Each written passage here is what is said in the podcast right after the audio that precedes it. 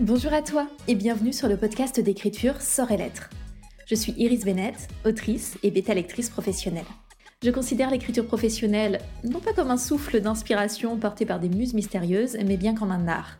Donc comme une discipline permettant de créer un produit qui mérite rémunération. Si cette vision des choses t'intrigue ou te parle, alors installe-toi confortablement pour écouter l'épisode qui va suivre. Je te souhaite une excellente écoute. Aujourd'hui, je voulais juste prendre quelques minutes pour vous parler de l'avenir de ce podcast, qu'est-ce que j'envisage pour l'année qui vient? J'ai choisi euh, de le lancer au début, là ça fait ben, un peu plus d'un an maintenant que le podcast existe. J'ai choisi de le lancer vraiment dans un objectif de partage. Euh, je savais que euh, je voulais un podcast d'écriture, mais d'écriture dans le sens professionnaliser son écriture, dans le sens carrière, dans le sens business aussi. Pas dans le sens je vous explique comment écrire et je vous donne des conseils d'écriture je ne veux pas donner euh, ce type de conseils d'écriture. Il y a déjà beaucoup beaucoup de ressources qui existent. Franchement, il suffit de faire n'importe quelle recherche sur euh, un moteur de recherche, sur les réseaux sociaux. Il y a des tas de comptes, il y a même des podcasts qui vous expliquent comment écrire ceci ou cela. C'est pas du tout mon objectif. Ça existe déjà. Je n'ai rien à apporter de plus. Et puis surtout, euh, je pense que les conseils d'écriture, ça présente de très importantes limites. Euh, je pense que c'est comme pour euh, toutes les disciplines, c'est bien de connaître des bases, c'est bien aussi de savoir s'en détacher. Et pour moi, les conseils d'écriture, c'est pas quelque chose qu'on ingurgite en permanence, non-stop, pendant des années, sans se poser de questions. C'est plutôt une, une fondation à partir de laquelle on va construire notre propre esprit critique et développer nos propres méthodes pour trouver ce qui fonctionne le mieux pour nous. Donc en fait, pour moi, c'est un genre de contenu qui a tendance à un peu tourner en rond. Si vous consommez euh, pas mal de conseils d'écriture, je suis sûre que vous retombez très souvent sur les mêmes choses et je suis pas certaine que ça fasse progresser pour autant dans les bases. Je trouve que par exemple tout ce qui est structure d'une histoire, euh, tout ce qui est bascule narrative, etc., c'est vraiment des points super importants. Euh, il y a un certain nombre de grandes règles ou de, grands sujets, en fait, typiquement le type de sujet qu'on va vérifier aussi en, bêta lecture, qu'elle soit bénévole ou professionnelle, euh, la cohérence de l'histoire, l'évolution des personnages, mais aussi en termes de rythme des phrases, de musicalité, de, des différents éléments, des longueurs de phrases, il y a tout un tas de choses qui viennent en effet construire et polir le texte, mais à un moment donné, on va pas se mentir, la meilleure solution, c'est quand même d'écrire. Écrire, être lu, se remettre en question, tester des nouvelles choses, mais toujours faire sa propre, euh, méthode et sa propre recette. Moi, une fois que j'ai dit ça, franchement, je vous ai appris euh, tout ce qui me paraît vraiment très très important euh, d'avoir en tête quand on veut écrire.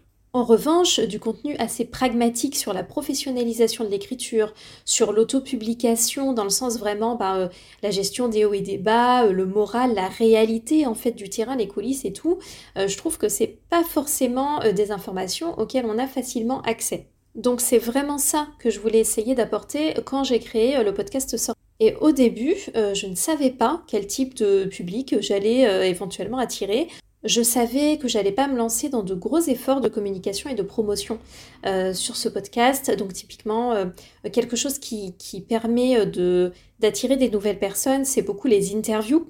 mais moi, les interviews, ça, ça m'embête un peu, ça me crée beaucoup de contraintes dans mon emploi du temps d'organiser des interviews. Je trouve aussi que c'est des épisodes qui sont souvent longs. Alors c'est pas que c'est pas intéressant, mais c'est juste que moi, par rapport à la façon dont j'ai envie de fonctionner, de travailler, de gérer mon quotidien, ça me cassait un peu les pieds. Euh, et je pense aussi qu'il y a déjà du contenu là-dessus. Il y a déjà beaucoup de podcasts avec des interviews. Il y a des podcasts qui ne fonctionnent qu'avec des interviews. Je savais que j'avais pas envie de faire ça. Je savais qu'effectivement, euh, ça allait aussi euh, réduire la visibilité du podcast et donc il allait fonctionner principalement sur du bouche à oreille. Et ça m'allait très bien comme ça. Il y a eu tout un tas de différentes personnes en fait qui sont intéressées à Sort et Lettres. Euh, il y a eu des personnes qui débutaient vraiment. Il y a eu beaucoup de personnes qui s'interrogeaient entre est-ce que je vais aller en maison d'édition, est-ce que euh, je vais faire de l'autopublication? Et je trouve qu'au fil de l'année, euh, l'audience s'est en fait affinée, je pense, ou qu'il y a eu un tri qui s'est un peu fait. Et j'ai l'impression que majoritairement, vous êtes des auteurs et des autrices autopubliés ou qui souhaitent vraiment s'orienter vers l'autopublication. Si c'est pas encore le cas, c'est un objectif très important pour vous.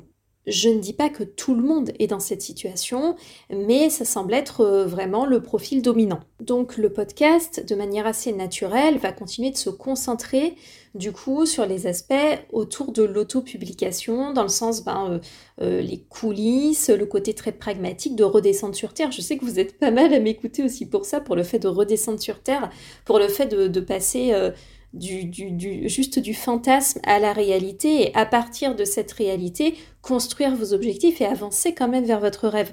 C'est pas parce qu'on est euh, redescendu d'un fantasme et qu'on est on s'est un peu écrasé au sol en se rendant compte de la masse du boulot et de la vraie difficulté de, vivre de sa plume que ça empêche euh, de continuer ses rêves s'ils sont soutenus par une volonté très importante, par une discipline, etc. Il enfin, c'est pas incompatible.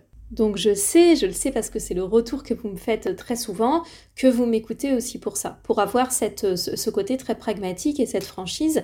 Et euh, je suis contente de vous l'apporter aussi parce que c'est très naturel pour moi, c'est ce que je suis, c'est euh, fondamentalement l'essence même de ma personne, ce, type de transparence. Donc euh, pour moi, c'est tout à fait naturel de le communiquer. Je pense aussi qu'on a un peu un autre niveau de lecture vous êtes intéressé par l'autopublication de manière professionnelle, mais il y a certaines personnes qui ont vraiment pour objectif de vivre de leur plume, d'autres qui savent que c'est pas ça qu'elles veulent faire, peut-être qu'elles veulent garder leur job, peut-être que juste elles n'ont pas envie de manière très consciente euh, de faire les sacrifices, je pense qu'on peut parler de sacrifices, euh, nécessaires pour vivre de leur plume, et c'est très bien. Et il y a aussi des personnes qui ont besoin simplement de cette piqûre de rappel de réalité pour euh, simplement se dire peut-être, ben ouais, j'ai envie de publier des romans, euh, mais je ne vivrai pas de ma plume, je ne cherche pas à en vivre et je me déculpabilise par rapport à ça. Et euh, je trouve ça extrêmement bien aussi. Tous ces objectifs et toutes ces façons d'aborder le contenu que j'essaie de fournir sont ultra valables, ultra légitimes et je suis au contraire très très contente que vous vous appropriez le contenu de cette façon. Pour les épisodes euh, de l'année qui vient, euh, ça veut aussi dire que moi, je vais continuer de me concentrer sur les coulisses, sur des retours d'expérience. Je vais partir du principe que majoritairement, vous êtes intéressé par l'autopublication. Je vais partir du principe que je m'adresse quasiment pas euh, à des personnes qui, pour qui le rêve, c'est l'édition en, en, maison d'édition traditionnelle. je vais partir du principe que vraiment, on est davantage concentré sur l'auto-édition sur le fait de, construire ses propres objectifs et de suivre son propre chemin et d'essayer de le faire en se préservant. Donc de toujours construire euh, des objectifs et une stratégie de la manière la plus réaliste possible pour tenir sur la durée sans se cramer. Je crois que c'est vraiment un des points les plus importants. Je ne sais pas combien de temps euh, ce podcast euh, en fait va, va durer. Euh, parce que ben, moi, il me rapporte rien derrière, vous le savez, c'est quand même beaucoup d'investissement. Enfin, je vous cache pas que parfois pour un épisode, même si vous de votre côté vous le recevez et qu'il est relativement court, et j'ai essayé de faire aussi des épisodes un peu plus courts parce que c'était une demande de, de, la plupart d'entre vous, mais pour avoir quand même un épisode avec suffisamment de matière et qui soit structuré et tout ça, ça me prend quelques heures de travail. Donc sur une semaine, une semaine où j'ai déjà un emploi du temps assez intensif, c'est pas négligeable le podcast aussi, bah, je paye un hébergement mensuel pour qu'il soit correctement diffusé et tout. Donc ça reste un investissement en temps et en argent de, ma part. Et euh, derrière, je, ne cherche pas à en retirer euh, vraiment quoi que ce soit. Donc je ne peux pas dire le podcast il va durer pendant encore des années, j'en ai absolument aucune idée, mais c'est sûr que j'ai envie de le poursuivre euh, tranquillement sur 2024 et euh, avec du contenu qui sera du coup ben, bien centré euh, par rapport aux besoins que vous m'avez exprimés tout au long de l'année 2023. Donc beaucoup de retours d'expérience, autant de concret que possible, pas mal de mindset également parce que je pense que ça fait énormément partie du travail.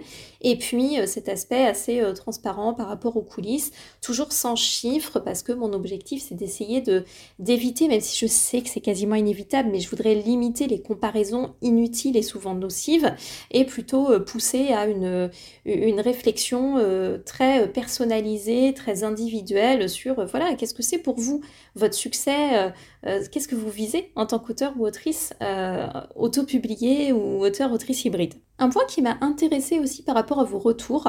Au début, je pensais que le podcast s'adresserait peut-être à des auteurisses qui n'auraient pas encore euh, publier de romans ou qui serait vraiment au tout début. Et en réalité, bah, pas tant que ça.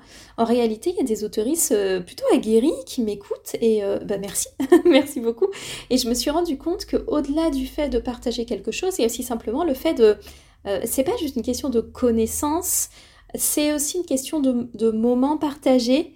m'avait beaucoup fait remonter que ben, c'était une présence que vous aimiez avoir en fait toutes les semaines ou toutes les deux semaines ou tous les mois quand vous rattrapez plusieurs épisodes d'un coup, euh, comme si euh, vous aviez un buddy avec qui, euh, avec qui réfléchir en fait. Et, et je suis contente de, pouvoir apporter ça aussi. Et j'étais, j'y avais pas pensé que des personnes très très expérimentées en fait en autopublication allaient, allaient potentiellement m'écouter.